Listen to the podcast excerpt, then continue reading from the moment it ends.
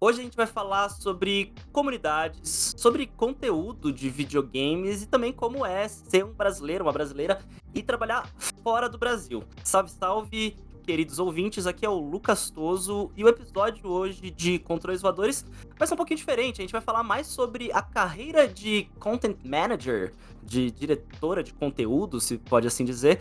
E a gente vai falar aqui com a Taminhoca, Tamires, Tamires Seno, Tamires Barbosa.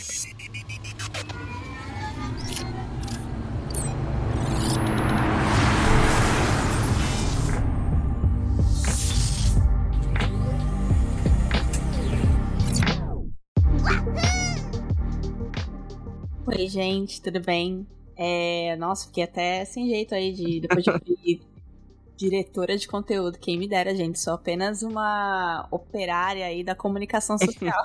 Mas uma, uma, tradução do content manager seria um diretora de conteúdo? Algo assim? Como, ah, como a gente passa é... pro, produto, pro português? Acho que é mais um gerente de conteúdo mesmo, né? Uma, gerente, é, tá. Que acho que é a pessoa que vai não só definir o conteúdo que será publicado nos canais, mas também a estratégia que vai ser seguida para esse conteúdo, qual é a, a, a, as plataformas que você vai focar mais, etc. Certo, certo. A gente vai falar mais sobre o que é essa profissão. Tami, Tami vai dar uma aula aqui sobre, sobre content managing, sobre carreira na comunicação, carreira nos games.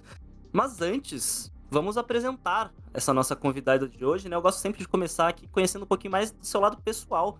Então, por favor, Tami, você que, pô, posso falar que, que é minha amiga, estive no seu, na sua festa de casamento, já é fui verdade. te visitar em Londres.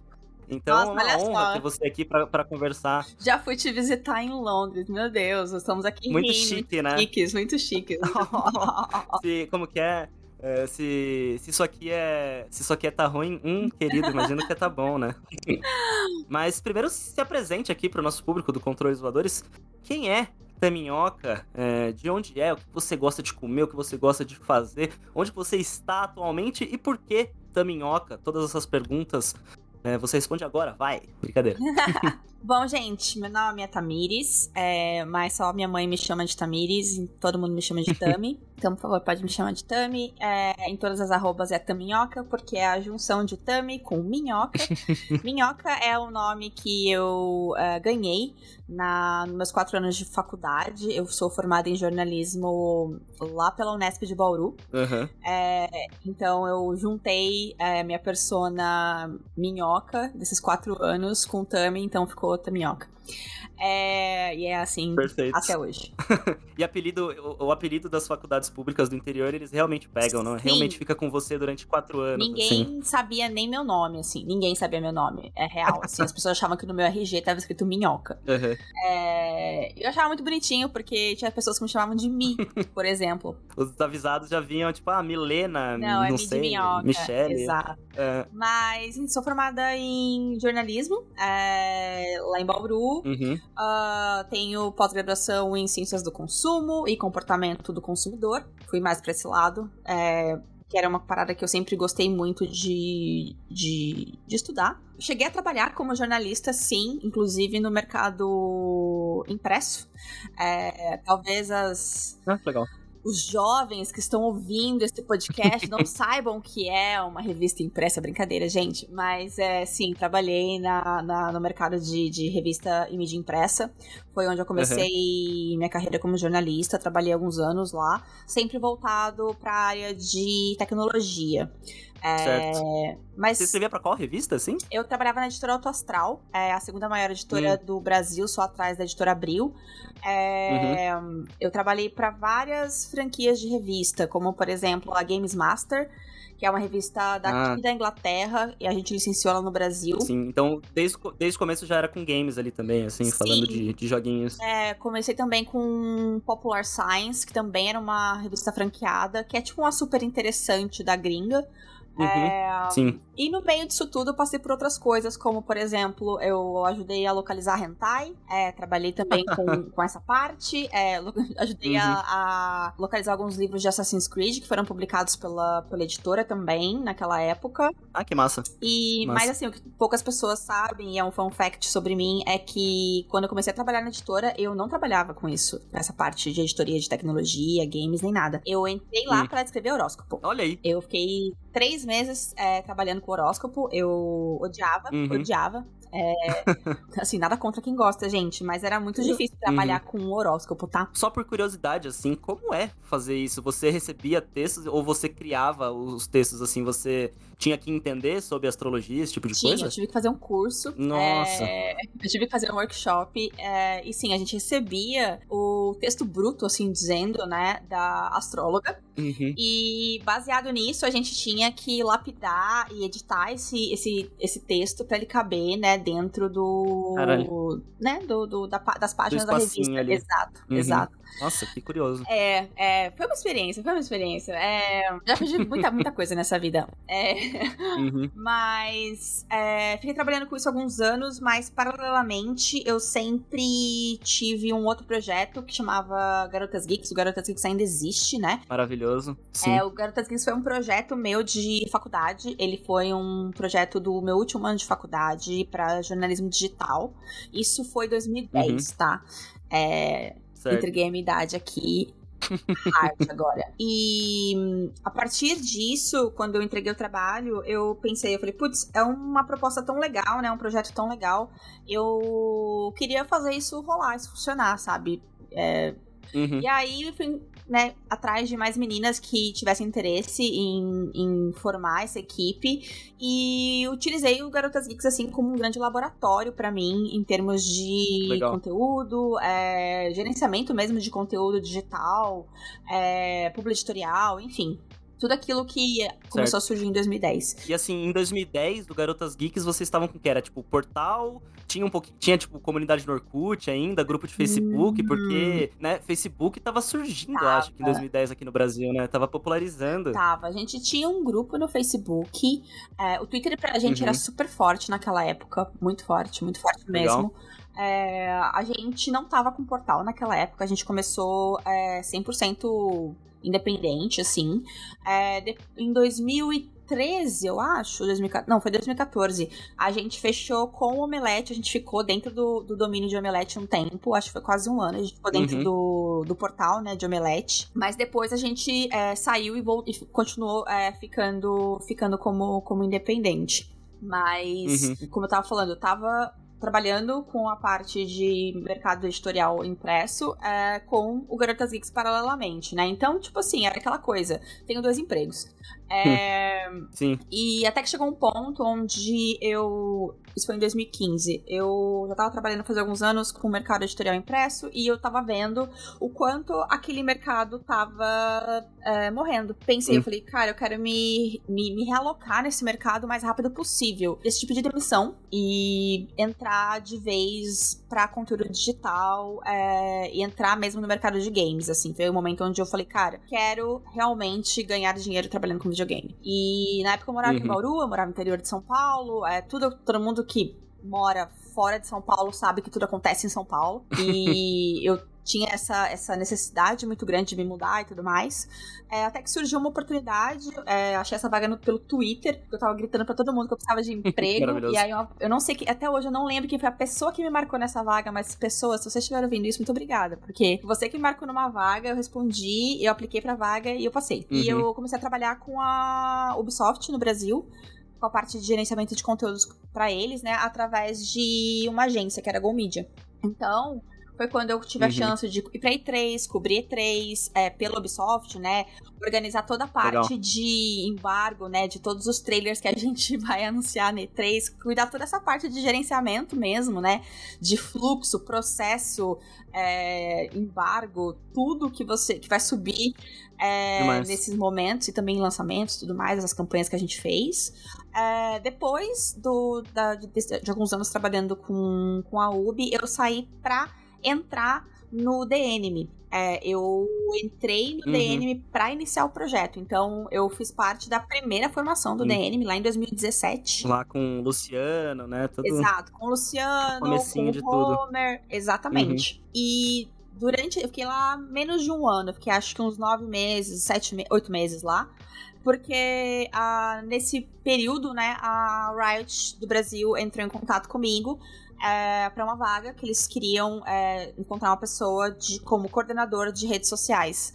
É, Certo. E aí eu entrei no processo seletivo, uh, passei, e aí fui pra Riot, onde eu fiquei cinco anos? Cinco anos.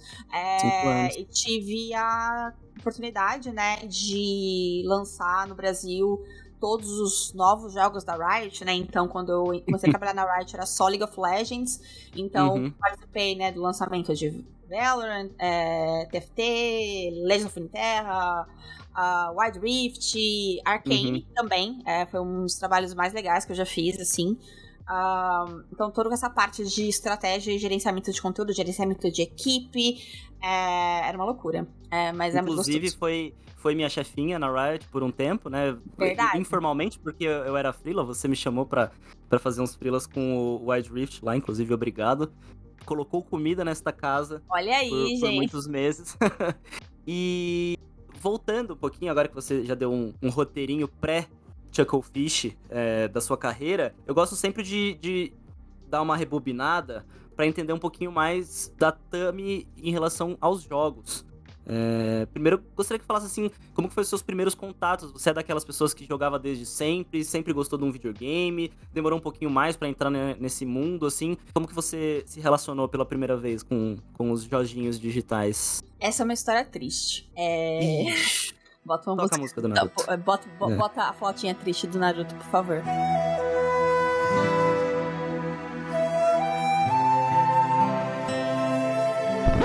É uma parada que eu sempre falo para todo mundo. Eu faço questão também, né, de falar isso para todo mundo. Que hoje trabalhar com videogame eu acho que é um. Né, já é um puta privilégio, né? Mas para mim é um privilégio ainda maior, porque quando eu era criança eu sempre quis é, ter um console, ter um videogame, e a gente não tinha grana para isso. Uhum. Então eu não, nunca tive um Super Nintendo quando eu era criança.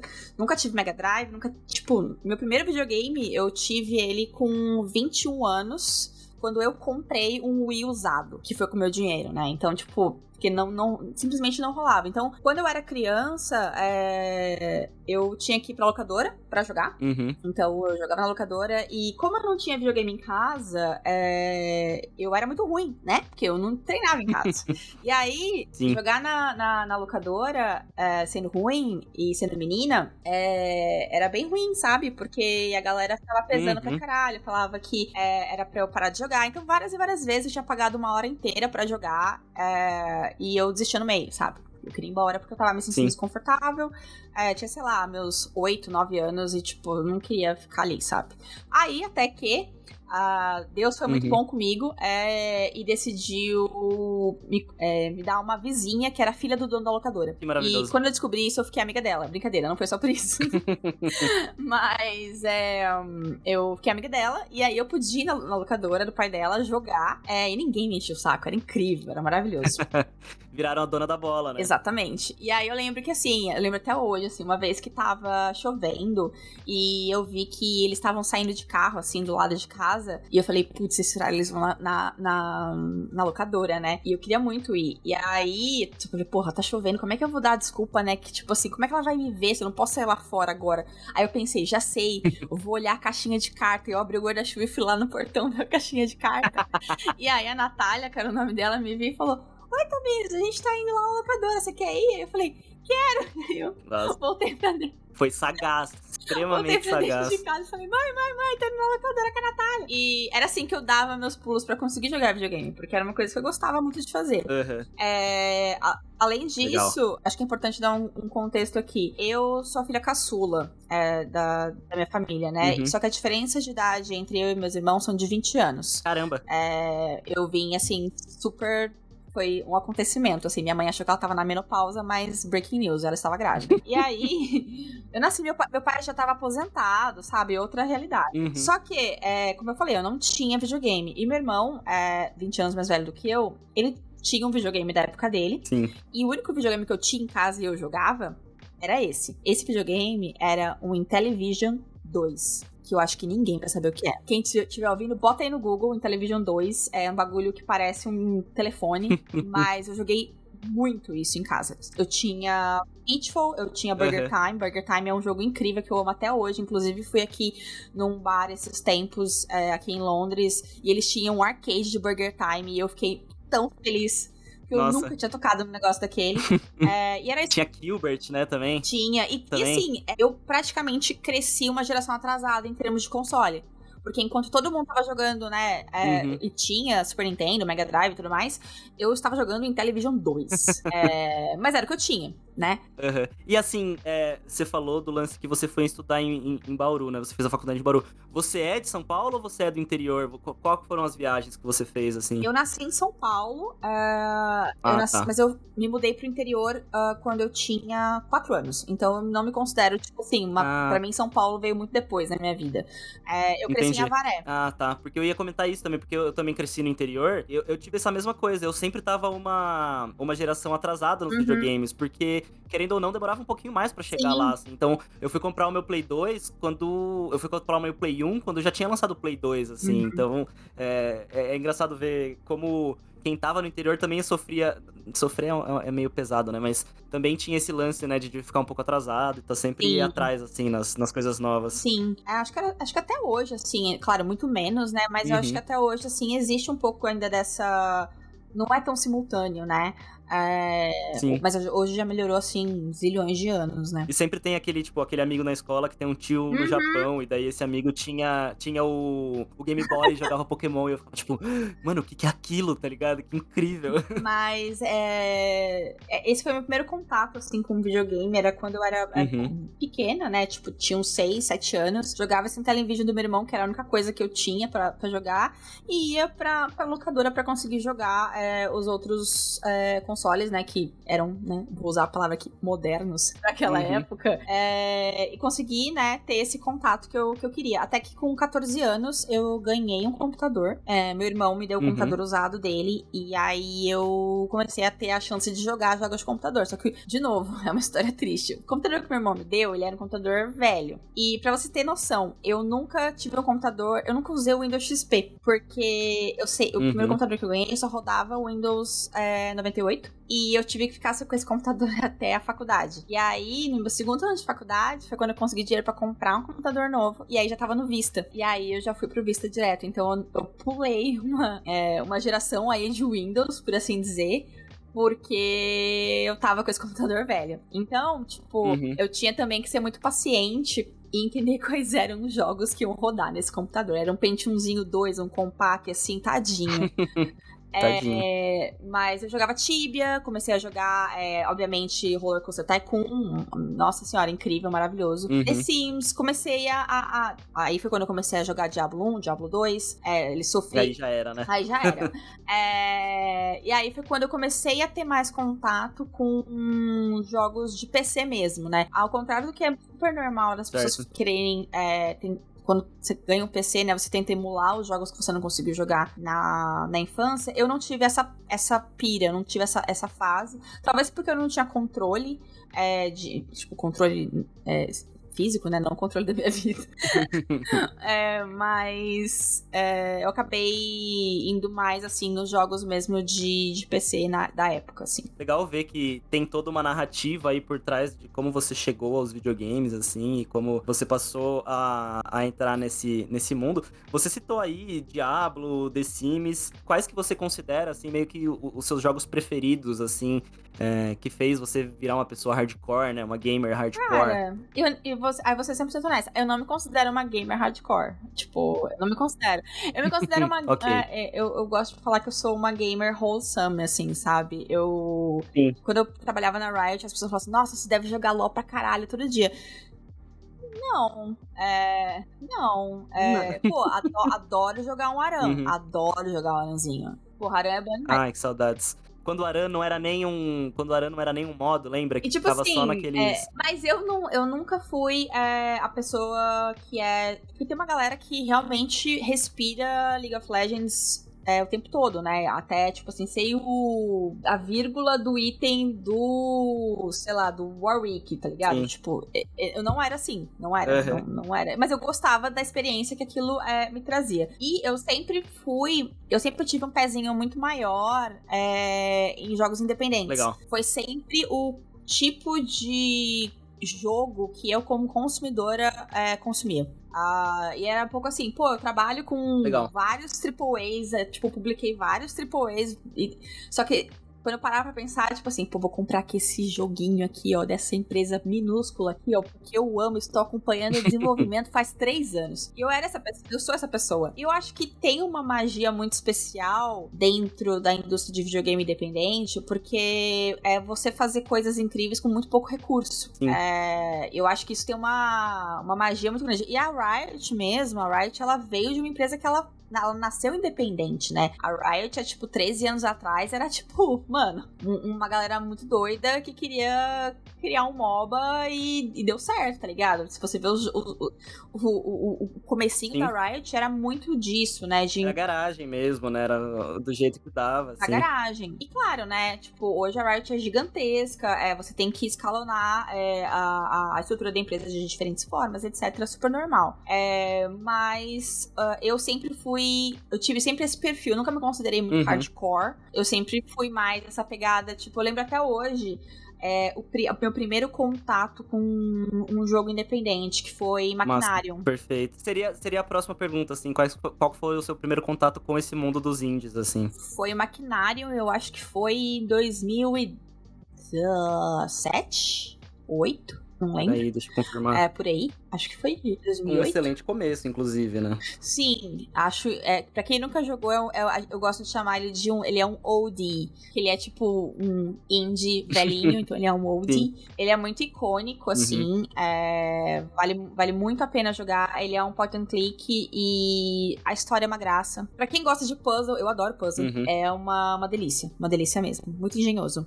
E é de um estúdio, é, se não me engano, da República Tcheca. É, a Manita Games. É, eles fizeram.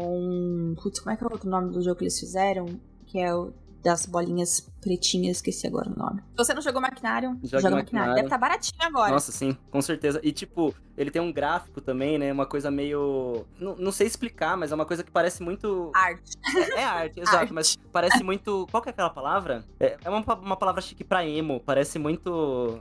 Né, muito triste, assim, mas ao mesmo tempo muito bonitinho. É. Não sei, eu, eu sinto isso com a arte de Maquinário, não sei se você. Sim, eu, eu sinto uma vibe meio Wally. Melancólica, Melancólica, isso, é meio Wally também, tem essa coisa meio Wally. Eu gosto muito. E esse foi o primeiro contato, assim, que eu tive, e aí eu falei, putz, cara, então existem jogos muito fodas, que são baratos e acessíveis e rodam no meu computador bosta? Sim! E aí eu falei, puta que pariu demais. E aí isso começou a, me, a ser um grande atrativo para mim, né? Uhum. Porque quando a gente fala de jogo independente, a gente fala muito sobre acessibilidade. E eu acho que acessibilidade não só em valor, né? É em uhum. custo, mas também em hardware, que eu acho que é uma parada, tipo, muito importante também. Perfeito, perfeito. Mas quando você falou sobre jogos que marcaram, assim, muito para mim, de criança, o, o, meu jogo favorito, favorito, favorito de todos, e é um jogo que até hoje eu falo que é o meu favorito, é Goof Troop de ah, Super Nintendo. Uhum. Porque ele é o jogo que mistura puzzle com aventura e é o, é, é o meu tipinho de, de, de mecânica de jogo que, que me pega. Uhum. E aí, claro, Maquinário por ter sido a primeira, a, a primeira primeiro contato, né, com, com um jogo independente. E eu não posso deixar de citar Stardew Valley, porque Stardew Valley foi tipo assim, sei lá, duzentas e tantas horas. aí... Stardew Valley foi o jogo que você de fato ficou hardcore, assim, né? É, eu, exatamente. Eu acho que tem alguns jogos que eu posso falar que eu sou hardcore, tipo Stardew uhum. Valley, tipo Graveyard Keeper, que é o Stardew Valley hardcore. Uhum. Se alguém nunca jogou Graveyard Keeper, jogue, mas esteja preparado que é três vezes mais hardcore do que Stardew Valley, então, tipo, já sabe. Mas eu acho que esses três são são os principais, assim, que, que mais me marcaram. É, tem outros aí pelo caminho, claro, mas eu acho que, assim, para mim, esse, esse top 3 são os, os meus favoritos.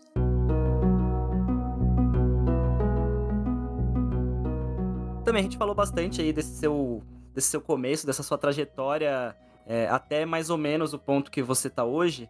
É, então vamos agora entrar de fato né, na Chucklefish. É, mas antes vamos falar um pouquinho sobre o que é o seu trabalho, né? O que, que é uma Content Manager, né? Eu gostaria que você explicasse um pouco, porque a gente já teve aqui é, programador, desenvolvedor de fase, artista, tudo mais, mas eu acho que talvez você seja a primeira ou a segunda, não lembro, content manager agora, mas explica pra gente o que, que é o seu trabalho, o que, que você faz, qual é a diferença de content para community manager também, hum. o que, que você tem para nos dizer. Tá bom. Vamos lá. Vou começar do começo. Uhum. É, quando a gente fala sobre indústria de videogame, né, é, a gente fala sobre vários departamentos, como você falou. Tem a parte de desenvolvimento, tem a parte de arte, tem a parte, enfim, de QA, tem a parte de localização, tem zilhões de, de, de esferas. E existe a esfera de publishing. Uhum. A esfera de publishing é a esfera que é responsável por literalmente publicar aquele jogo. É, e não só publicar aquele jogo, mas vender aquele jogo. Então, é, eu faço parte da equipe de publishing é, e marketing, né? Consequentemente, na Chucklefish. Eu também fazia parte né, da, da equipe de publishing na Riot, antes de eu vir aqui pra, pra Chucklefish em Londres. Uhum. A Chucklefish ela é, é um escritório aqui em Londres. Então, quando eu passei no processo seletivo, né, e surgiu a, a, oportunidade da vaga e tudo mais, e a proposta, englobava é, me mudar. Certo. Então, era tipo, enfia sua vida aí nessas malas tudo e vem pra cá.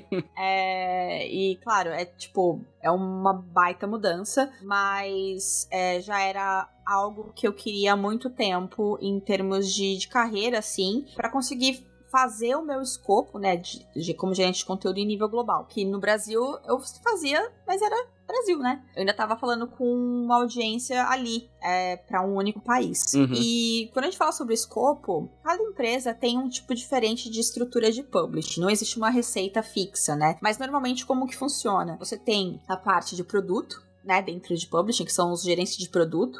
É, tem a parte de conteúdo, né? Que envolve canais, todos os conteúdos que são é, publicados nesses canais, que envolve trailer, teaser, é, patch notes, conteúdo que é temático, engajamento, é, promoção, desconto.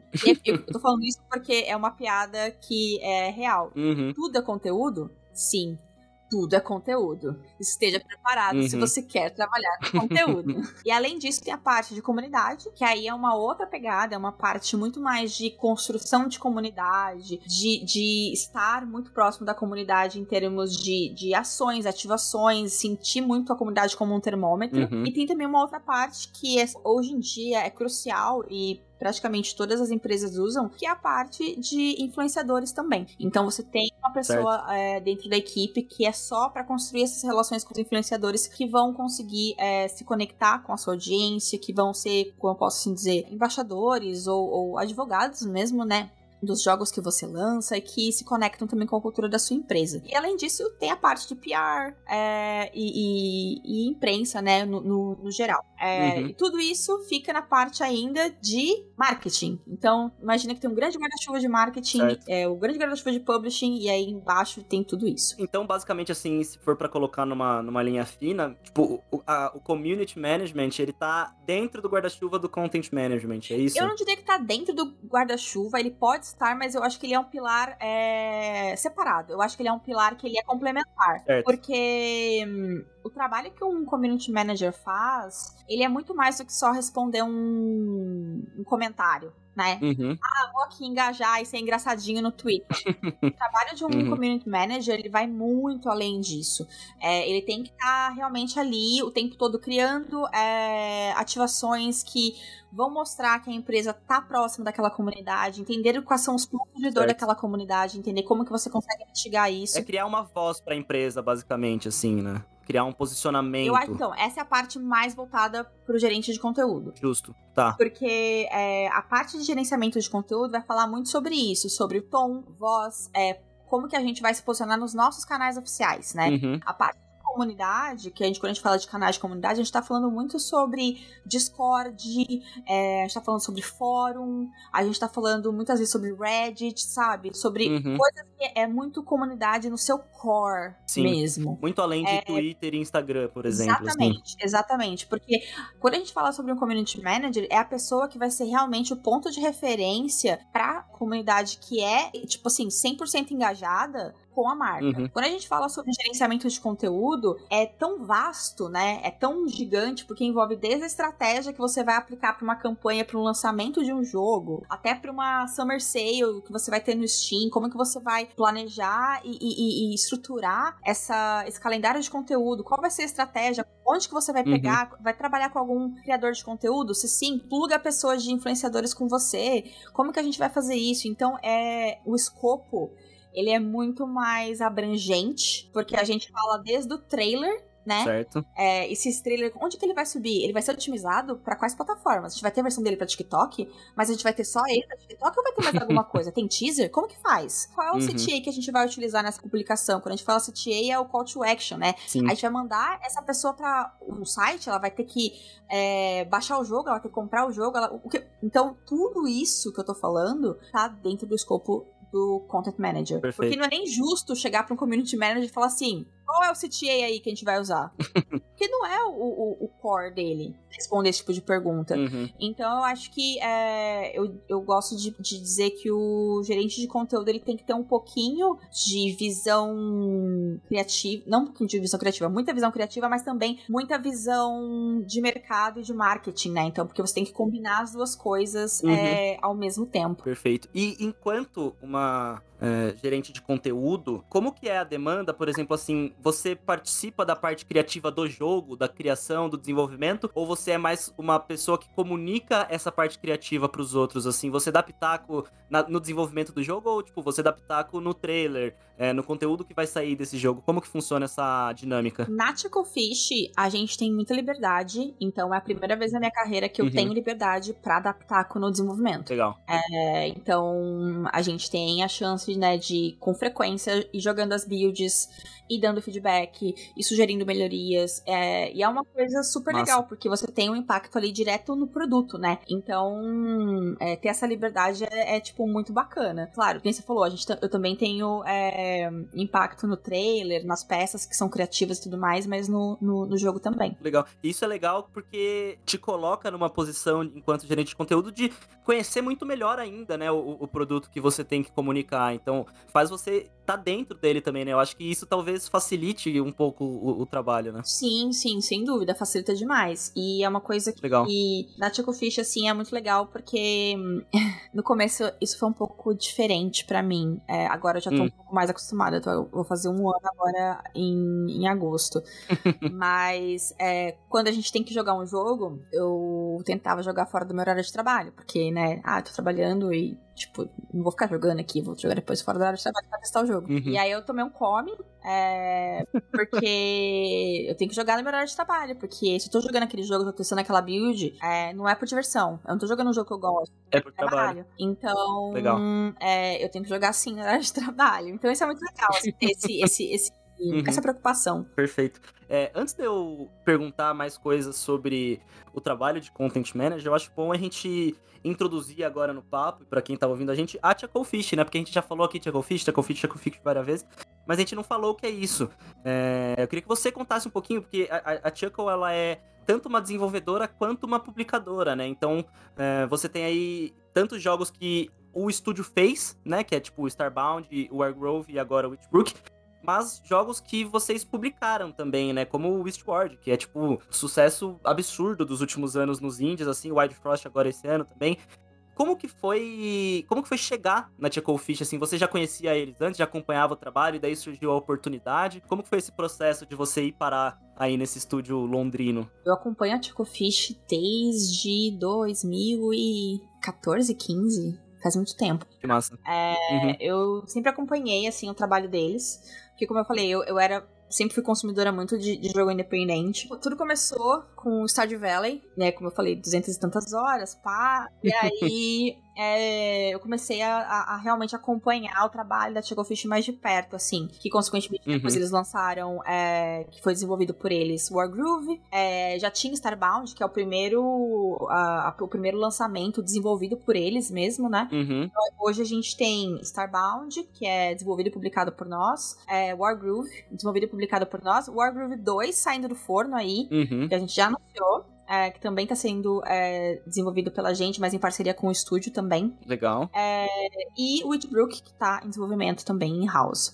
É, Perfeito. Além disso, a gente publica outros jogos, como foi o caso de Dishward, a gente lançou, é, publicou esse ano Wild Frost, que é um jogo é, feito por duas pessoas, que é um artista e um game designer. E é um jogo maravilhoso, inclusive. Incrível, gente. Se vocês não, não jogarem no Wild Frost, olha, indico. E eu confesso aqui para vocês, eu não sou uma pessoa de deck builder, tá? E agora, uhum. todo dia eu chego do meu trabalho e dou uma jogadinha. Eu me tornei essa pessoa, então é meio viciante, tá? Já vou deixar bem avisado pra vocês. Uhum. Então a gente. É, existe nessa, essa, essa, essas duas frentes, né, de desenvolvimento e de publicação, que a partir do momento onde a gente publicou Starbound lá atrás, a gente tinha um conhecimento do mercado, por que não ser um facilitador para outros é, desenvolvedores pequenos que querem ter os seus jogos publicados, né? Então a gente entende isso como Perfeito, uma, incrível. uma responsabilidade mesmo. Uhum. Cria um ecossistema, né? Você faz o, sim, a roda sim. girar, assim. Você já conseguiu fazer um pouco de sucesso, você ajuda outras pessoas a, a fazer esse sucesso Exatamente. também, né? Isso é muito legal. E assim, a Tico Fish é uma empresa super pequena, tá? No total uhum. são 18 funcionários é super pequenininha. O escritório, né, é aqui em Londres, na capital mesmo. E tudo começou porque, assim, eu já acompanhava a Tia há muito tempo. Certo. E eu sempre ficava com essa, com essa coisa na minha cabeça, né? Tipo, putz, um dia eu queria trabalhar com o meu trabalho, com o meu escopo fora do Brasil. Um dia eu queria, um dia eu queria. e ficava com isso na cabeça, né? Tipo, ah, vamos ver, né? Tipo, sei lá, um dia quem sabe. E aí você vai, vai, vai postergando. E aí, é, uhum. é, eu tinha um, até um meme interno com o DP, que na época era meu namorado e hoje é meu marido, que eu falava assim. Ah, o dia que a Tia Fish abrir uma vaga, eu vou aplicar. Ah, o dia que eu uma vaga, eu vou aplicar. Até que um dia eu falei isso e eu falei, vou entrar aqui no site pra ver. E tinha uma vaga aberta. e aí eu falei. E aí, o que que faz? Ah, vou aplicar. Vou aplicar, beleza. Aí fui lá, dei aquela, né, aquela atualizada no currículo, fiz a minha cover letter, porque você precisa fazer uma cover letter, papapá, tal. Escrevi tudo bonitinho. Escrevi uma cover letter, tipo assim, super de coração aberto, falando sobre a minha história com Stardew Valley, qual é a minha conexão com jogos independentes e tudo mais. Falei o que eu faço, com quem eu era, né? E eu falei, ah, vou mandar, uhum. né? Duvido que eles vão me responder. Deu uma semana, eu recebi um e-mail falando, oi, tudo bem? A gente pode marcar uma entrevista? E eu fiquei assim, meu Deus do céu. Incrível. Eles viram o meu e-mail, abriram meu currículo, como como assim? E aí a gente bateu algum pa um papo, é, a gente teve acho que umas duas ou três é, conversas, e até que eles falaram, cara, a gente quer você pra vaga, você topa. E aí a gente conversou tal. É, na época eu tava trabalhando na Riot, tipo assim, eu pedi pra eles é, uma semana pra decidir, porque foi uma decisão muito difícil, assim, pra mim, porque eu já tava cinco anos na Riot, uhum. já tava, tipo assim, pensando em, em, em projetos dali, sei lá, dois, três, cinco anos. Inclusive, meu NJ com a Riot é por tempo indeterminado, né? Porque tudo que eu sei eu não posso falar até sair, né? Então eu sei de Caramba. muita coisa que uhum. eu não posso falar. Mas vem aí. é, e aí eu falei, putz, e agora, né? Toda essa, essa dualidade. E eu falei, cara, eu vou, porque eu preciso dessa experiência, eu preciso é, viver isso, né? Ter essa, essa, essa experiência mesmo em nível global uhum. para ter esse crescimento que eu tô buscando, né? E foi isso. E aí eu tô aqui. Vai fazer um ano agora em, em agosto. E, e para quem tá ouvindo, assim, isso pode parecer absurdo, mas eu acho muito incrível como nesse mundo indie, né, é, é, essa história acaba sendo até comum, até recorrente. Tipo, quando eu tava no The Enemy, no, no falecido The Enemy também, é, que, que me demitiu, é, eu queria fazer uma matéria sobre Gris, né? uhum. né? E, tipo, mano, quando a gente fala de Gris, Gris é um dos maiores jogos indies já feitos, né? E aí eu mandei um e-mail despretensioso lá pro Nomada Studio. Deu uma semana os caras me responderam, falando assim: opa, claro que a gente aceita dar uma entrevista sobre, sobre nossos jogos. Quando você quer fazer isso e tudo mais, tudo mais. Eu acabei que eu fui demitido, então essa entrevista não rolou. Olha Mas, aí, tipo, eles responderam. Olha só, demitiram e ainda perderam uma oportunidade de ter uma entrevista do caralho, aí. Só pra ilustrar esse lance de, tipo, é, parece uma galera meio inacessível, mas eles são indies também, né? Então eles, eles de fato respondem e-mails. Isso é muito legal de ver. E, que bom que, que você mandou e, e, deu certo fazer essa trajetória e sair até Londres. É, e tipo, é uma coisa que eu. eu depois que isso aconteceu comigo, é, eu virei muito uma paladina uhum. de, tipo, de incentivar as pessoas a fazerem isso, sabe? tipo assim, uhum. às vezes eu vejo amigos meus falando assim, pô, abriu essa vaga aqui nessa empresa fora do Brasil, acho que eu não vou aplicar. Você aplica? Vai aplicar sim. Aí eu já, já intimo, falo assim, vamos abrindo esse, esse currículo agora que a gente vai atualizar ele nesse minuto. Vamos, vamos, vamos.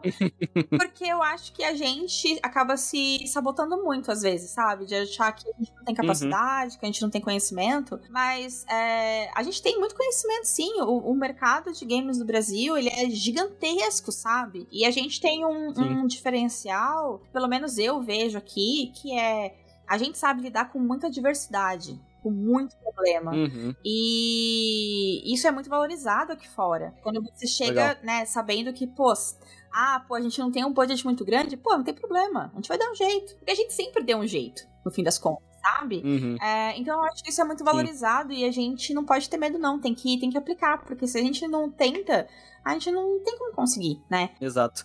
E dentro desse seu trabalho aí na Chuckle, né? É, é o que você disse. É, já vem de, de muitos, muitas publicações. É, vocês publicaram já o White Frost esse ano estão trabalhando aí no, no Wargroove 2, no Itbrook, estão trabalhando também para publicar o Locomotive. Como que é, como que foi para você chegar meio que nesse trem andando, assim, né? Você chegou, esses projetos já estavam Sim. rolando. Como que foi, assim, se inteirar de tudo? É, quanto tempo demorou ali para você dar, ter essa, é, como que fala? Se acostumar, né? Se, se inteirar com o time ali. Foi um processo muito longo ou já deu para entrar e já, já ir no ritmo da galera? Olha, eu. Como é que eu posso dizer? Eu não quero dizer que foi meio complicado, mas é que foi meio quebrado, porque eu comecei a trabalhar pra Fish do Brasil, porque eu tava esperando meu visto.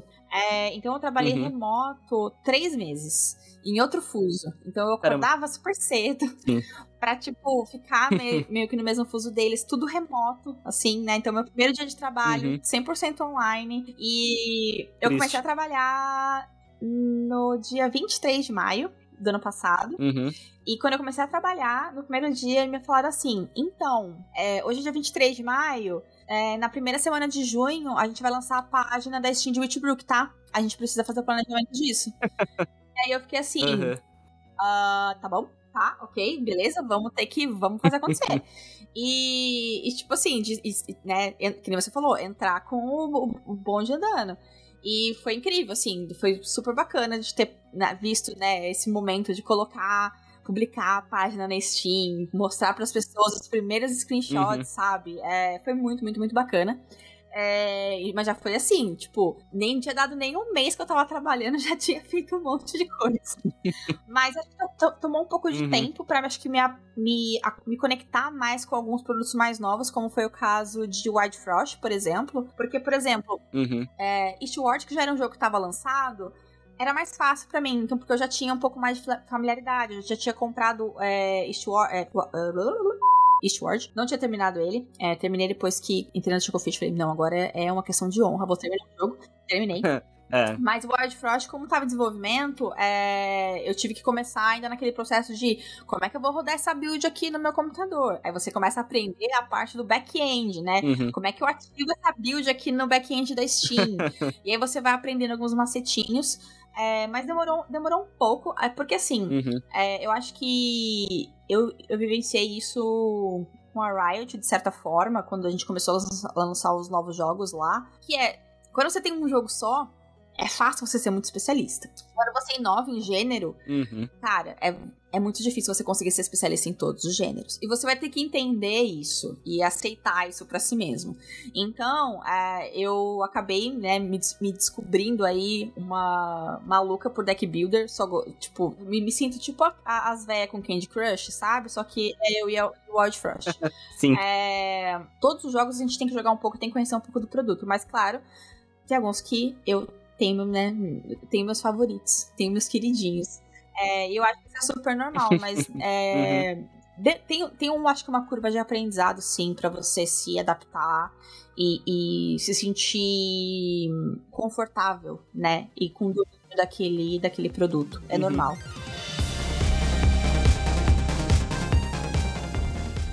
E assim, o, o Witchbrook, que eu acredito que seja né, o, o, principal projeto que vocês estão desenvolvendo agora, ele tem bem a sua cara, assim, né? Porque ele tem lance de gerenciamento, ele tem bastante coisa sobre relacionamento e, e, e comunicação. Como que tá sendo trabalhar? Fala de magia também, né? É uma escola de magia. Como que tá sendo trabalhar ah, é... nesse produto para você? É super legal, assim, gente. É tipo, eu, eu, sempre, sempre falo, meu wallpaper uhum. no meu computador é Witchbrook, assim, eu, tipo, é, é, toda vez que eu posso ver, né, é, uma partinha nova do jogo, assim, dá um quentinho no coração. Eu lembro até hoje, a primeira vez que a gente, que eu tive a chance de ver, né, um pouco do projeto, assim, é, eu tava no Brasil ainda, e meu olho encheu de lágrimas, assim. Eu fiquei, tipo. Uhum. E aí eu fiquei assim, falei, meu Deus, que idiota, por que, que eu tô assim?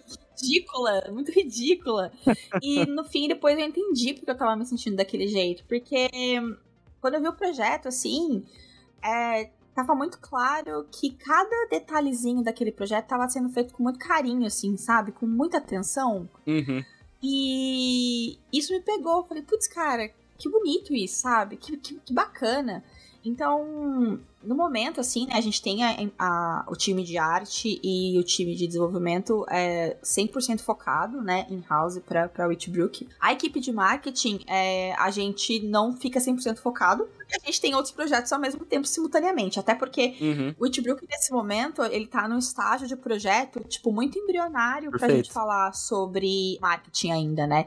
É, a gente tem que também esperar um pouco e dar o uhum. tempo que precisa dar no projeto. É, por exemplo, o movimento que a gente fez foi, pô, então a gente vai lançar oficialmente a página dele na Steam. E aí, ok, demos esse passo. Existiu lá, as pessoas podem adicionar na wishlist uhum. para receber as notificações. Então, assim, é, agora a gente tem que também dar o tempo da, da parte de produção mesmo do jogo. É, pra ir assim a gente dar os passos pra marketing. Mas assim, é super legal ter a chance de participar, opinar, é, dar feedback, sabe? Então isso é muito gostoso. Legal. Toda vez que eu vejo alguma coisinha nova, eu fico assim, meu Deus, caramba, quero muito que o mundo veja isso, mas vai ver, vai. Uhum. Falando um pouquinho mais, né, da sua atuação, assim, a gente já tinha falado, né, que você falou que na Chuckle você tem a liberdade e a possibilidade de também falar um pouquinho, dar um pitaquinho ali na, na criatividade do, do, do jogo, falar um pouquinho no desenvolvimento. E você, como boa brasileira que é, né, tem uma comunicação ali um, um, um pouco mais avantajada que outras pessoas do mundo, assim.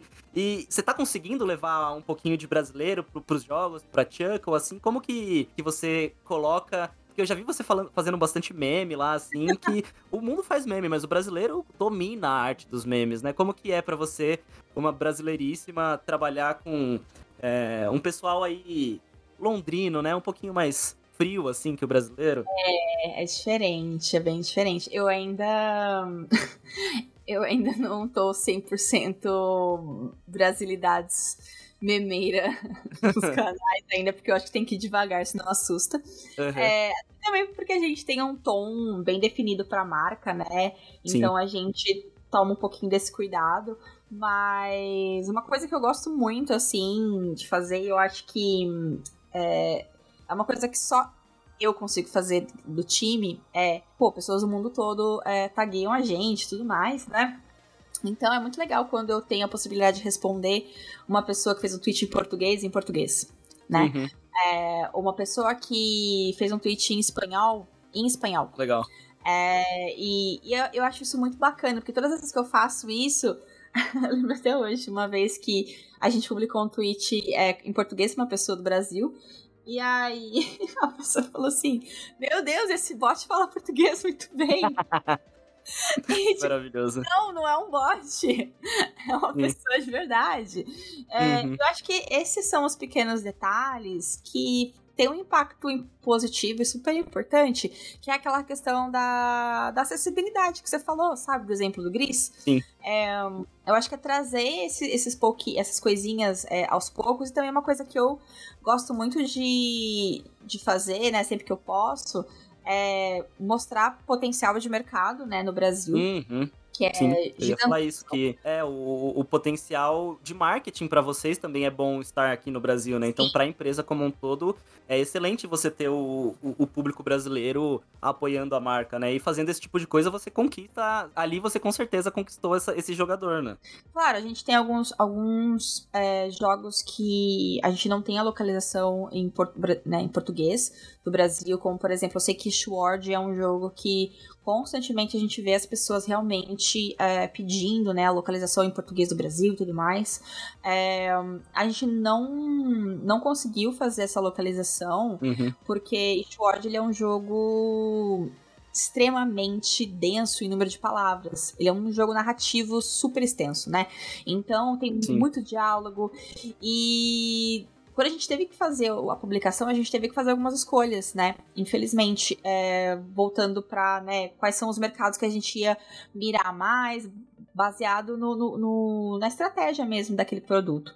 É, mas, por exemplo, outros jogos, como é o caso de Wargroove, Wargroove 1, ele saiu, né, em português é, do Brasil, e para Wargroove 2 a gente falou assim, tá, a gente precisa definir quais são as linguagens. A gente vai. A gente sempre baseia as nossas decisões em dados, né? Uhum. Então, dados de venda, dado de. Enfim, diversas coisas para que a gente consiga fazer a melhor decisão possível. Não é a gente tampar o olho e falar, ah, eu vou lançar o jogo em chinês, japonês e espanhol. Uhum. Não, não é isso. Existe um, uma pesquisa por trás antes de tomar essa decisão. Claro, se a gente tivesse dinheiro infinito, a gente ia querer lançar em todas as linguagens possíveis. Mas Uhum. tá. Ao mesmo tempo também que vocês não podem fa- falar assim, ah, não, a gente tem a Tami aqui que é brasileira, então a gente vai lançar em Exato, português. é. Porque, porque não, não é você que vai fazer a tradução, né? Não é o seu trabalho. Tem muita gente que já falou isso, assim. Ah, mas você fala português, traduz o jogo aí.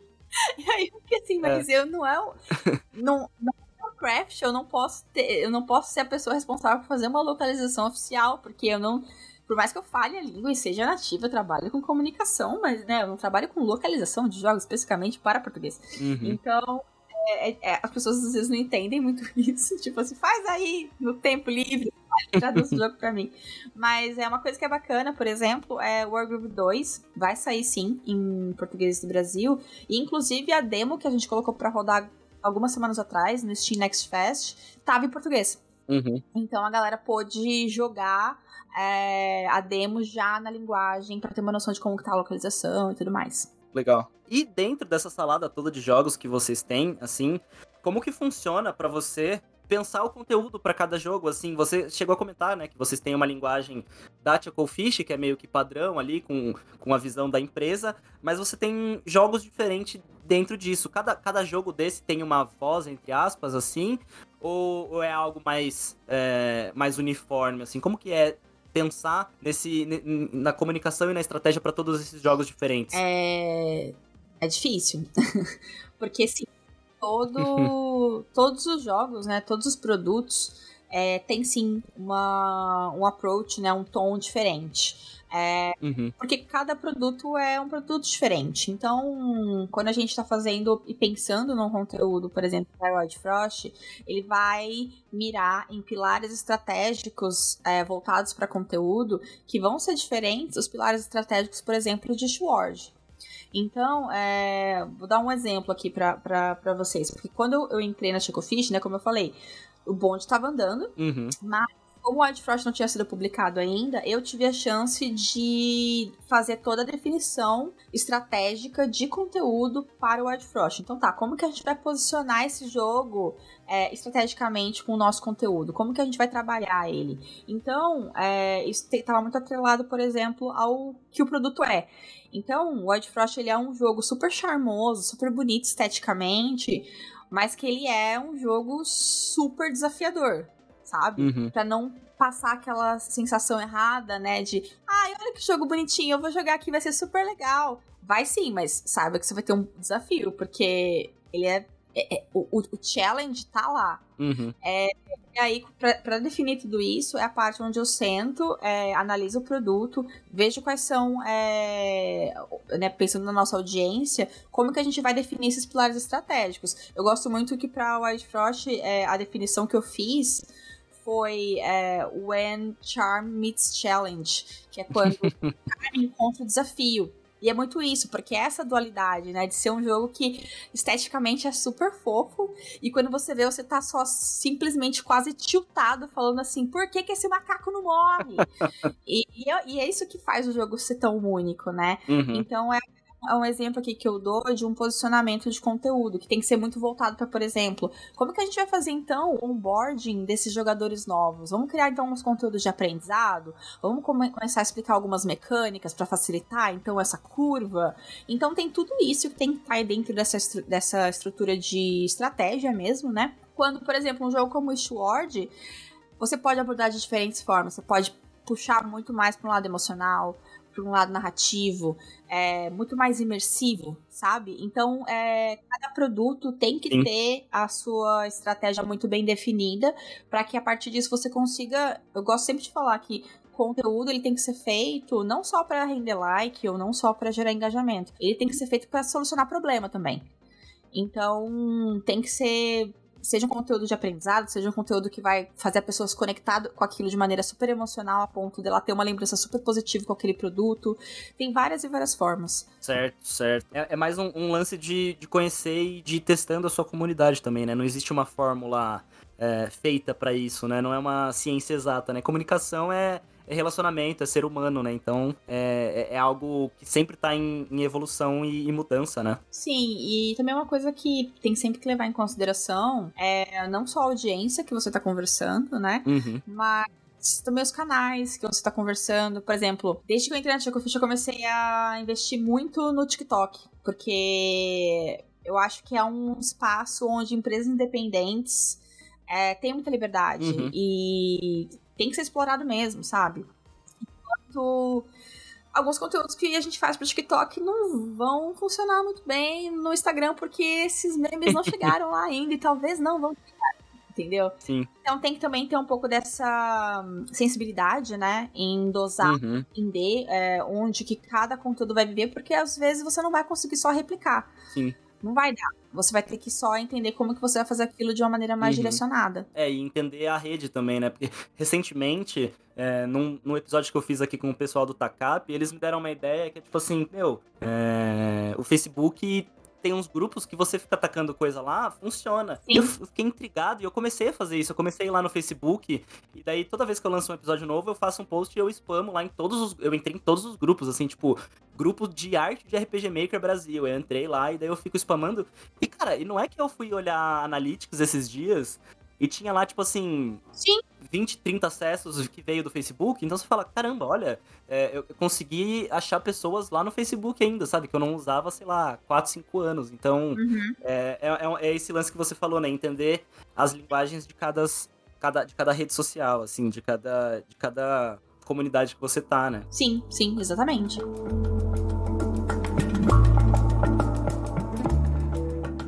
Vamos agora para um terceiro bloquinho aqui, um pouquinho mais voltado também para content e um aulão da Tami aqui. Vamos falar um pouquinho sobre esse trabalho. Eu queria que você se você pudesse, assim, se você tem dicas para estúdios indies, principalmente estúdios indies brasileiros, que você falou, né? Vocês são numa equipe de 18 e isso é um, um estúdio pequeno. Uhum. E essa realidade aqui no Brasil fica um pouquinho mais embaixo, né? Porque daí são estúdios menores ainda. Você vê, às vezes, estúdio de 6, 5 pessoas, 3 pessoas. E que muitas vezes não tem uma pessoa especializada em, em conteúdo. É, como que, como que um, um estúdio, um desenvolvedor pode fazer para criar essa identidade, criar essa, esse lance da comunidade, mas quando ele tá enfrentando também essa realidade do indie, que é tipo a escassez de, escassez de pessoas, é, muitas vezes, assim, o, o que, que ele pode fazer para conseguir alcançar um público? Olha, não é fácil, assim, é difícil, é, mas eu acho que o principal, o primeiro passo é aceitar e entender que em equipes menores todo mundo vai ter que usar mais de um chapéu. Uhum. É, né, e quando eu falo mais de um chapéu, é ter mais do que uma função. Ai, mas Tami, pô, você tá falando de acúmulo de função? Não, calma, não é isso. é, mas é você se tornar um profissional que é um pouco mais versátil, né? E sabe é, agir em algumas frentes diferentes do que o seu core e o seu craft. É, para que você consiga encontrar maneiras de dar vazão para essas necessidades que você vai ter. É, e, de novo, eu acho que o mais importante é entender assim. Ai, pô, nunca trabalhei com conteúdo. Não, sei, não coloque essa pressão em você mesmo, né? Eu não posso, uhum. posso esperar que um desenvolvedor vai ter o mesmo é, grau de conhecimento que eu com 12 anos de carreira tenho. Não, não, não, não vai. Uhum. Mas é, é, um, é um processo. Então, acho que existe muito essa. O que facilita muito é entender que cada um vai ter que usar um pouquinho desse chapéu e muitas vezes tentar definir quais vão ser esses, cha esses chapéus. Chapéus? É isso. Chapéus? Fico confuso Chapéus. também. também, não lembro. Se você sabe aí, fala pra gente, que eu não lembro. E, e entender se isso vai funcionar da dinâmica ali da equipe, né? Porque às vezes as pessoas têm algumas é, preferências, né? Tipo assim, pô, sei lá, vamos supor, puta, não quero ser a pessoa que vai responder comentário, porque eu odeio responder comentário, não quero fazer isso, não quero engajar com ninguém, odeio. é, então tá bom, então não vamos fazer a pessoa passar por isso. Então você meio que define um pouco isso. E eu acho que o, a segunda dica é buscar referência. Uhum porque é referência da bagagem, né? Quando você começa a consumir é, conteúdo, fica mais fácil de você pensar em como que você quer trabalhar e como que você quer é, expor aquela sua ideia através de um conteúdo. É, vou dar um exemplo aqui, tipo, pô, queria usar o TikTok, mas não sei como usar o TikTok. Então, uhum. vai lá, faz uma continha, entra, Coloca assim, vou durante a hora de trabalho, vou ficar 20 minutinhos, 30 minutinhos no TikTok procurando é, hashtags que eu acho que tem a ver com o meu jogo, com o que eu tô buscando. E dá uma olhada nesses conteúdos, dá uma olhada no que, que o pessoal tá falando, que, porque aí você consegue entender o que, que esse público tem buscado também, o que, que ele consome. É, fica mais fácil de criar uma referência, um background baseado no que já está sendo feito. E não tô falando isso para você copiar. Ai, não, os outros estúdios estão fazendo X, eu vou fazer X também. Mas é uma chance de você entender o que não está sendo feito e pode ser feito. Uhum. Então, é, referência é super, super, super importante. Uh, e entender quais vão ser os canais que você quer estar. Porque eu sei que por muito, muito tempo, é, desenvolvedores, né, e estúdios indies no geral, tinham o Twitter muito como a rede core, Sim. né? E ultimamente tem sido um super desafio, porque, cara, é, infeliz, infelizmente tem um bilionário que acha que tem um playground particular naquela plataforma. E todo mês é uma viagem nova, tá ligado? E eu não aguento mais esse homem. Uhum. É, então eu sei o quanto isso tá pesando em, em questão de, tipo. É, alcance, visibilidade para desenvolvedores e estúdios que são super, super, super pequenos. Sim. Então, a questão é como então ex existem outras plataformas que a gente consegue ampliar nossa nossa é, nossa presença, é uma coisa que eu aprendi muito depois que eu vim para cá também. É, no Brasil a gente não tem costume de usar o Reddit. Não tem, porque Reddit, querendo ou não, é uma, uma plataforma muito focada para quem fala inglês, né? Uhum. É, não tem como. A, a, plataforma ela tem esse core. E ela acaba sendo também um pouco, ela não, ela não acaba sendo muito user friendly, né? Então ela é aquela, ela é aquela plataforma que é para pessoas que, que mexem na internet, né? Que tipo é, é, a galera de fórum mesmo, Exato. né? Eu acho que ela segue, ela segue muito o lance dos fóruns antigamente, que é tipo assim, é, é a coisa mais nichada, né? Então eu, eu, acho que eu vejo o Reddit ainda sendo essa coisa mais da, da pessoa que eh, entende desse assunto, né? Então, e era uma coisa que, assim, vindo pra cá, é, eu tive que aprender a lidar, porque eu nunca tinha trabalhado com Reddit no Brasil, e aqui a gente uhum. trabalha com Reddit, e eu ficava assim, pô, mas será que vai dar tudo isso mesmo? e dá, e porque você tá falando com uma audiência que é extremamente engajada em determinados subreddits que você quer, quiser publicar e quiser engajar com essas pessoas, e essas pessoas, elas vão não só olhar e dar um like, mas elas vão contar isso no Discord onde elas estão, sabe? E elas vão uhum. é, se tornar muito advogadas do seu projeto, do que você está buscando, porque elas vão se conectar com o que você tá, tá, tá compartilhando lá, porque tem realmente essa característica de mais proximidade, que nem você falou, né? De o usuário mais hardcore, mais engajado, que vem do fórum. É, então, eu acho que pensar em outra. É isso que eu falei, né? Referência é, o chapeuzinho, né, a referência, e quais são as plataformas que você pode mirar para conseguir ter a visibilidade para o projeto que você está buscando, porque eu sei que infelizmente hoje muita gente está passando nervoso, né, com, com o Twitter desde que veio todas essas uhum, mudanças. Sim. E infelizmente a gente chegou num, num período, num momento, em que principalmente para o desenvolvedor indie, as redes são a plataforma, sim. né? Você não existe mais. Você não existe mais a revista que vai publicar review. É, o jogo indie. O jogo indie, muito indie, dificilmente vai ter um review publicado num canal grande, então ele já né, não vai ter essa coisa. É. Então, assim, infelizmente acaba sendo refém mesmo dessas redes principais, né? Então, eu acho que o que fica dessa, dessa sua fala é, tipo assim, capilarize seu conteúdo, né? Não dependa só do Twitter, não dependa só do Instagram, ache, ache outros meios de, de conseguir divulgar suas coisas. Sim, né? e eu sei que não é fácil, porque como você falou, né? Poxa, já tem que cuidar de 427 outras coisas, eu vou ter que também cuidar disso. Mas é mais sobre dividir e equilibrar, né? Eu acho que é isso é o mais uhum. importante. E acho que também começar a entrar na cabeça do, dos estúdios indies que estão começando a importância de você ter uma pessoa focada, né? No, no, no, community management, no, na, na, na, no, no pensamento de conteúdo, né? Então, é, sim, precisa do programador, precisa do artista, precisa do game designer, mas também precisa da, da pessoa de comunicação, né? É muito importante essa, essa parte, principalmente nessa, nessa, nesse mundo em que redes são as, as nossas vitrines. Né? Mas, né? se você aí que tá ouvindo esse podcast e você não tem, pô, não tem como ter uma pessoa aqui, tem sempre o quê? publicadoras independentes como a Tico Fish que podem publicar o seu jogo. Exato. Inclusive, posso fazer, um jaba, posso fazer um, jab, um jabazinho aqui? Com certeza. Porque eu descobri que pouquíssima gente sabe disso. Hum. Mas no site do Jacofish a gente tem uma área lá dentro é, que você pode submeter o seu jogo, um pitch. Uhum. É um formulário. Então, pô, tem um jogo, queria mandar para vocês. Vai lá no site, manda, sabe? É, não Uhum. tenha medo. Manda ver, sabe? Legal. É, isso é, é uma parada que eu. Às vezes as pessoas ficam, nossa, deve ser super difícil. Não, gente, tá lá no site. É só enviar o formulário. Uhum. Sim, você não precisa nem ir no evento e fazer um B2B ali Não, e apresentar o seu pitch, né? Vocês têm essa acessibilidade aí.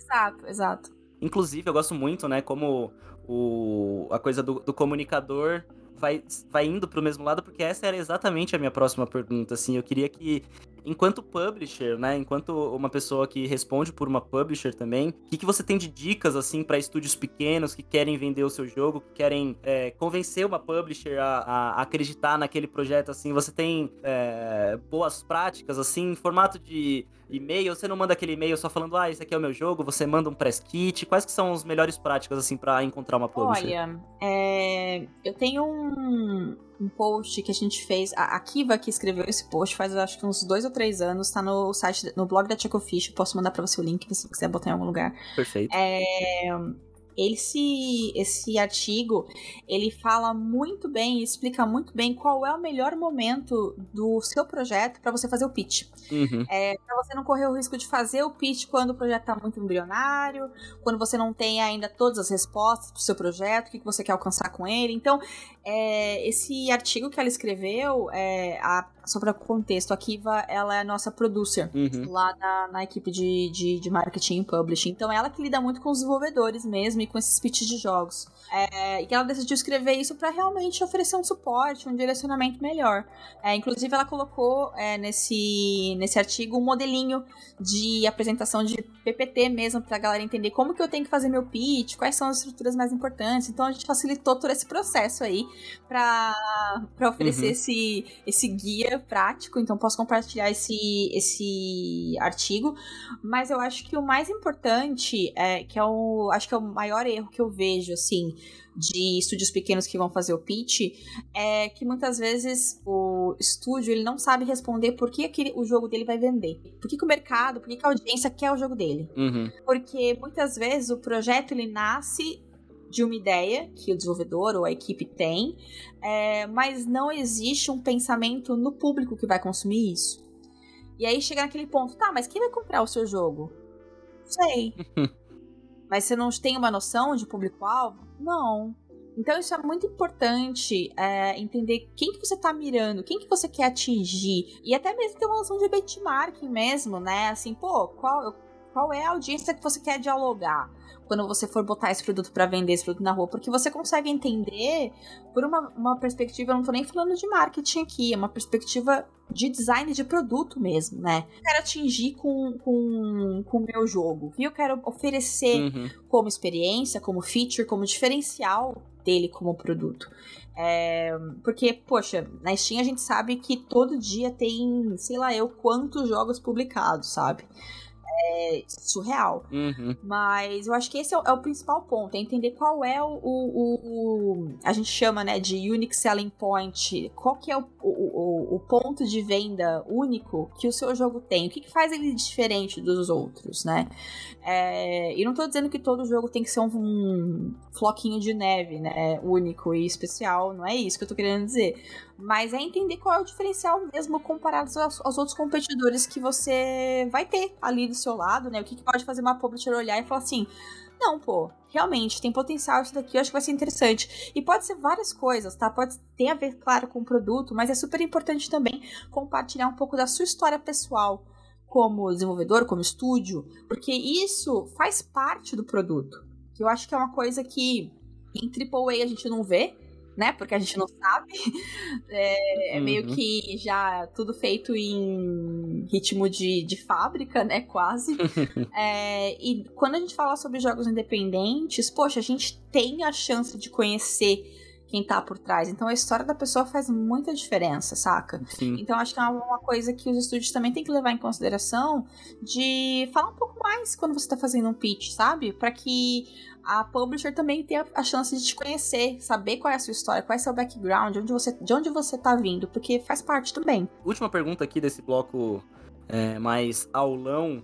sobre aulão da, da Tami, é, você já teve aí em três lados, é, quatro até, se for, for parar pra pensar. Você teve na parte da cobertura de imprensa, você já teve da parte jornalística, cobrindo jogos.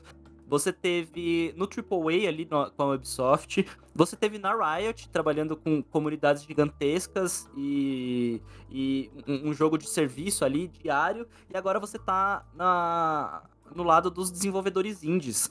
É, o que, que você conseguiu trazer de cada um desses lugares para o seu trabalho atual na Chuckle? É, como que você vê é, essa sua evolução, esse, esse seu arco é, de personagem aí dentro do mundo dos jogos? Nossa, que pergunta difícil, eu não estava esperando isso. Acho que eu nunca parei para pensar. É, cara, assim, eu acho que a Riot me ensinou muita coisa, assim, muita coisa é, eu acho que foi o lugar onde eu mais amadureci, é, de longe. Uh, não só uhum. pelas oportunidades que eu tive lá dentro, mas por ter a chance de gerenciar a equipe, é, aumentar escopo. É, como você falou, é, quando a gente fala da Riot, a gente fala de Game as a Service, né? É o, é o 24/7 ali. Você tem que. Uhum. Você nunca sabe. Você vai para casa, você acha que vai, já vai acabar, o servidor pode cair. Você pode ter que fazer uma comunicação. Nunca se Pode ter que gerenciar uma crise, crise. gigantesca aqui do nada. Sabe, nunca é uma caixinha de surpresa, é uma montanha russa de emoções. É, mas eu acho que foi o lugar assim que mais me, me, me ajudou a amadurecer. E eu acho que também me ajudou a entender e separar também é, muito o que é eu, né? O que sou eu, Tamires, e o que é meu e o que é da empresa, né?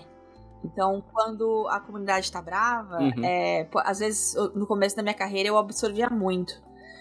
Eu ficava meio chateada, sabe? Você se sente meio. Você acaba sendo meio que esponja daquilo, né? Uhum. E. Mas acho que nesses anos na Riot me ajudou um pouco a separar, sabe? Entender que, não, não, não, peraí, peraí. É, a Tamira está aqui fazendo o melhor que ela pode hoje, com o que ela tem. É, isso aqui não é sobre ela, né? Então, tudo bem. Então, acho que você separar isso é saudável para você. Acho que pra, como profissional, essa é a maior dica que eu dou. Separe. Super importante isso, porque rede social pode ser um ambiente muito insalubre para se trabalhar. Então, é o primeiro primeira, acho que o primeiro aprendizado que eu tiro. Uhum. É, eu acho que o segundo aprendizado é. Cara, não ter medo de experimentar coisas novas, sabe? Uhum. É, porque, como você falou, eu já tive em tantos lugares diferentes, né, da indústria, que não tem nada hoje que eu olhe e fale assim, pô, ai não, não vou fazer isso. Eu falo, não, vamos tentar. Uhum. Vamos tentar. Na, na Tia eu sou a primeira que sempre fala, não, vamos tentar isso aqui. Aí a galera fica, não, mas será? Eu falei, vamos, gente, vamos, vamos, vamos criar, vamos criar. então, tipo, é, eu acho que tem um pouco. É, o que eu trago muito é, sabe, não, não ter o medo de dar. Não tem nada que pode dar super errado, sacou? É, uhum. A não ser, claro, que você está falando aqui de escândalos e, e coisas terríveis, mas não é isso. mas quando a gente fala sobre estratégia, ideias de conteúdo. Tipo, não tenha medo de tentar, de inovar. Ai, meu, e se eu postar lá o TikTok e flopar? Pô, se flopar, flopou. Você vai aprender isso e vai aplicar no próximo para fazer algo diferente, sabe?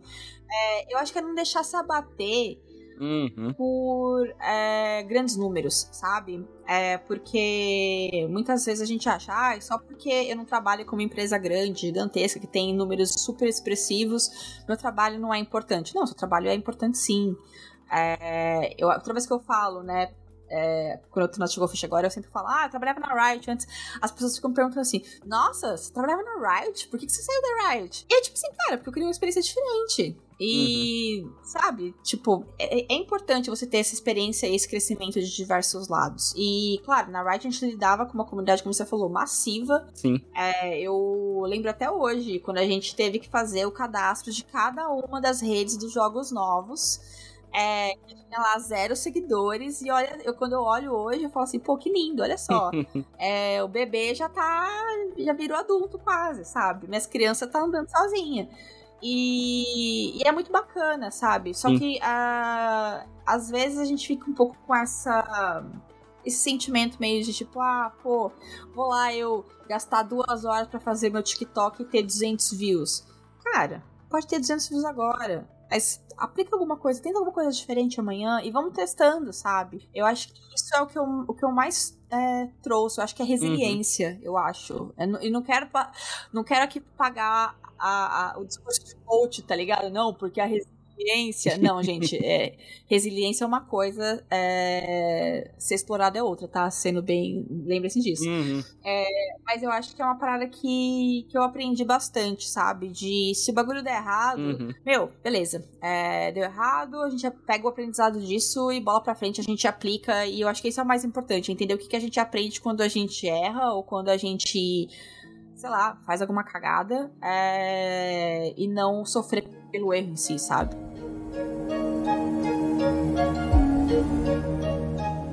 Vamos agora pro último bloco aqui, Tami. Já falamos bastante é, sobre o que é Content Manager, sobre suas experiências de trabalho. Agora vamos fazer uma coisa mais mais solta, mais relaxada. Primeiro, eu queria falar sobre futuro com você, assim, você enxerga já os próximos passos da Tami nesse mundo dos games?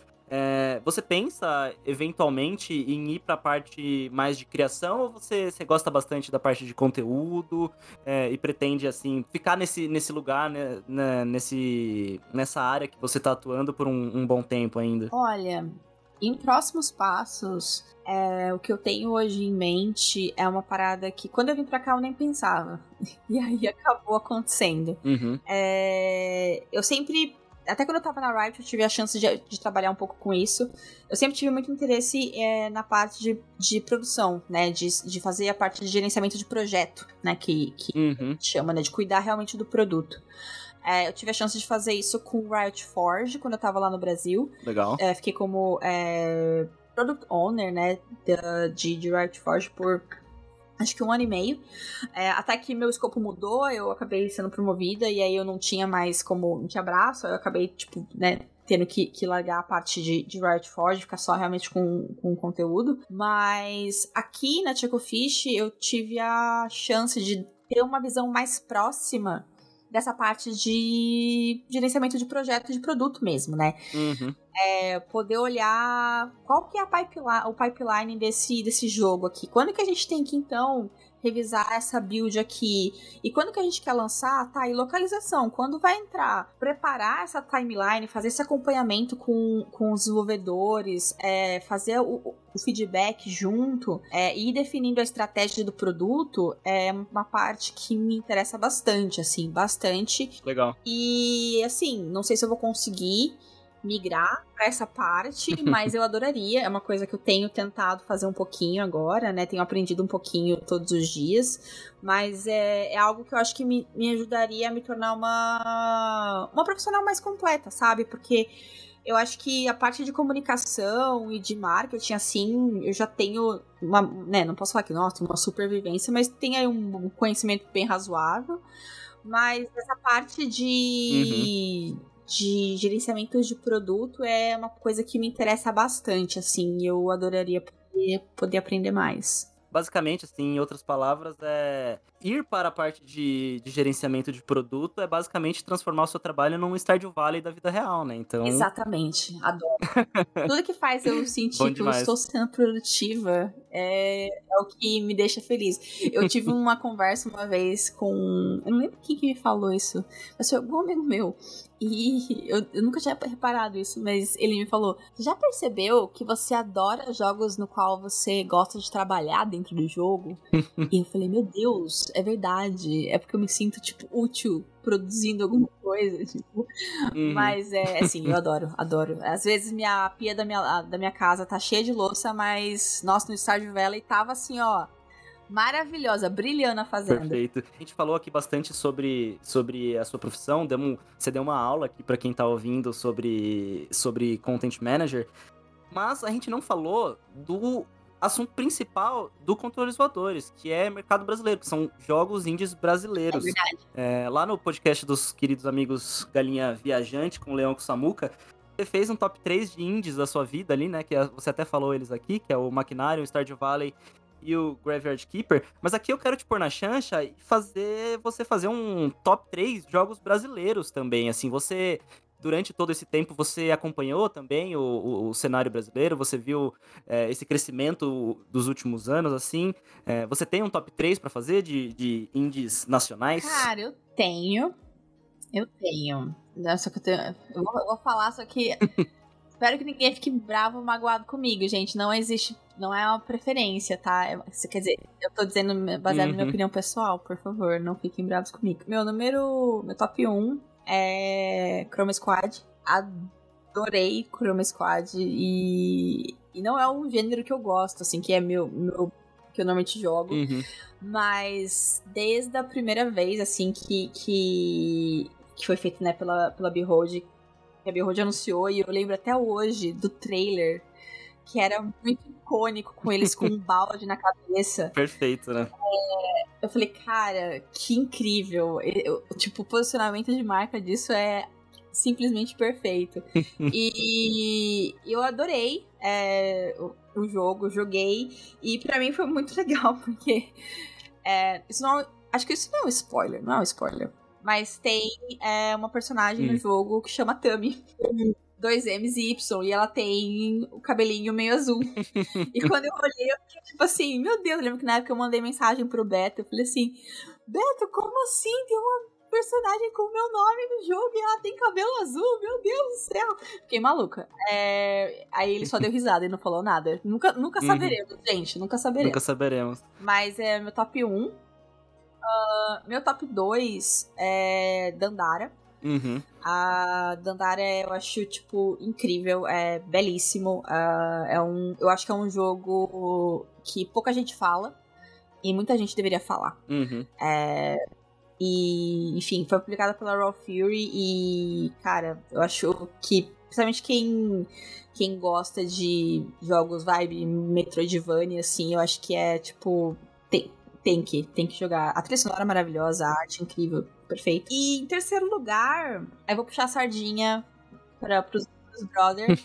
vou colocar a Helic Hunters, porque, pô, a, adoro a galera que trabalha lá e a gente é muito parça. Uhum. E tô sempre lá. A Lely trabalha lá, né? Com a parte de conteúdo também. A gente trabalhava junto na Riot, então uhum. a gente tá sempre for. Eu acho incrível que agora, eu quanto ela, a gente tá dentro da parte indie, a gente fica tipo.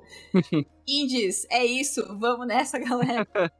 Mas é isso, meu top 3 é Mundos isso. completamente diferentes, né? Saíram do. É, não, que eu lembrei agora de uma coisa. É, eu tenho quase certeza que Relic Hunters agora tá saindo pela Netflix Gaming, eu acho. É, o Legends eu não sei se vai sair pra coisa, mas o, é, o Zero, acho que é o Relic Hunter Zero. Saiu pelo Netflix Gaming, sim. Lembrei disso. Aí vim fazer aqui a propaganda do jeito certo. Perfeito. É, eu acho extremamente justo, são três jogos incríveis, assim. Você falou do Chrome Squad, do Chrome Squad né? O, o Chrome ainda tem aquela aquela coisa do do gerenciamento, né? Então acho que Sim. o seu coraçãozinho deve brilhar ali quando, quando viu, viu aquilo. E legal você falar desse lance da Lely, né? Realmente vocês saíram do, do trabalho 24/7 aí e você inclusive foi para um trabalho para um, um estúdio que adota o quatro dias de trabalho semanais, Sim. né? Então totalmente virou de ponta cabeça assim o, o seu escopo, né? É, foi bem diferente, assim. Eu demorei pra entender. É... Aí todo mundo falou assim: nossa, como assim você demorou pra entender que você trabalha quatro dias por semana ao invés de cinco? é, mas é um, é um desafio, porque eu demorei um tempo para entender que eu não era para comprimir cinco dias em quatro, sabe? Uhum. Eu tava tentando fazer isso. E na real não tem como fazer isso. Sim. É, então eu tive que aprender também uh, a dosar é, minha própria megalomania, assim, é, que eu sou um pouco megalomaníaca, uhum. é, para entender que não, dá, não dá. Então, dar um passo para trás, respirar e falar: não, tudo bem, vamos fazer o que dá para fazer. E é isso, sabe? Não, não, não sofrer por isso. Finalzinho de programa agora aqui. É, se você tem alguma consideração final, algo que a gente não falou aqui no programa que você gostaria de comentar, fique à vontade. Aqui é um espaço aberto para quem tá dentro desse mundo do desenvolvimento, né? Você tá aí no desenvolvimento indie de fora, mas você é um pedacinho do Brasil é, numa publisher gringa, então é, foi muito bom ouvir aqui tudo que você teve para falar, todas as suas experiências. Espero que quem esteja ouvindo tenha aberto um pouco a cabeça para algumas coisas, entendido um pouco melhor também a área da, da comunicação e da comunidade.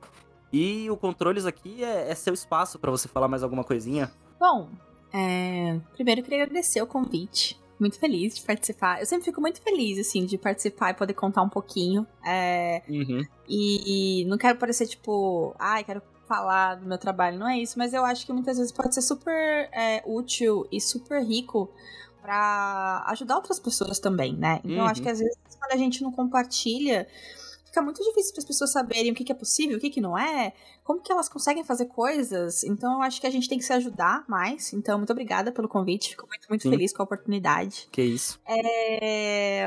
E eu acho que meu maior recado, primeiro, jogos jogos independentes, que são jogos feitos com muito amor. Então, jogos jogos indies, gostou demais. é, e o segundo ponto é, cara, eu sei de novo, né, do privilégio que eu tenho, né, de estar tá trabalhando aqui na minha área, fora do país, numa desenvolvedora e publicadora que, poxa, é relativamente conhecida, é, e eu também sinto uma responsabilidade em relação a isso, né? Como eu falei, né? Quando a Chocofish decidiu publicar jogos, que eles sentiam uma responsabilidade sobre como facilitar isso para as outras pessoas, eu partilho muito desse mesmo sentimento. É, então, deixo aqui é, meus canais abertos, é, abertos, no caso, tô em, no Instagram, no TikTok, no Twitter, é, tudo Tamioca, tudo junto, T-A-M-M-Y, Minhoca.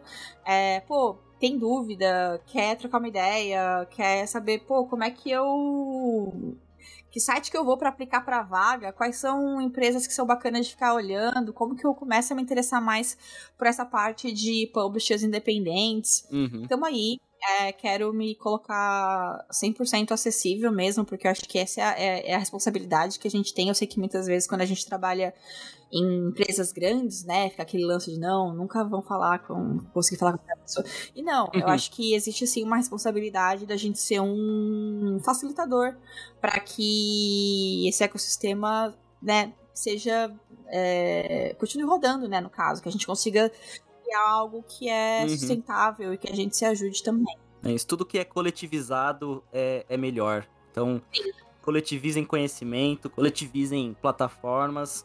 É, de novo, obrigado, Tami, por Obrigada você. dar uma aula aqui pra gente. É, eu espero que, que esse programa tenha sido útil.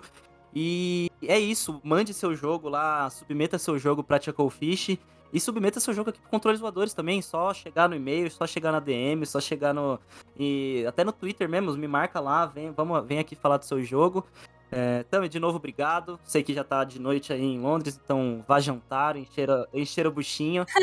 e é isso, quando tiver também próximo de lançamento de Witchbrook, de Wargroove 2, oh. Você volta aqui para falar mais sobre os jogos, né? Daí fazer uma coisa mais é, focada e como você falou, você gosta de falar, eu gosto de ouvir, é uma combinação perfeita. Desculpa ter falado muito, gente. Espero que vocês tenham gostado. É isso, pessoal. Esse foi o programa de hoje. Muito obrigado, Tami. Muito obrigado você que ouviu até esse final e até uma próxima. Valeu. Tchau! Posso gravar de novo, meu? Tchau. Pode. Beijo, tchau.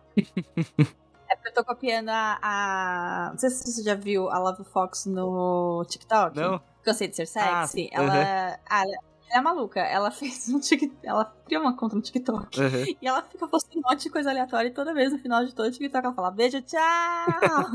Como se ela tivesse no telefone, eu acho muito incrível.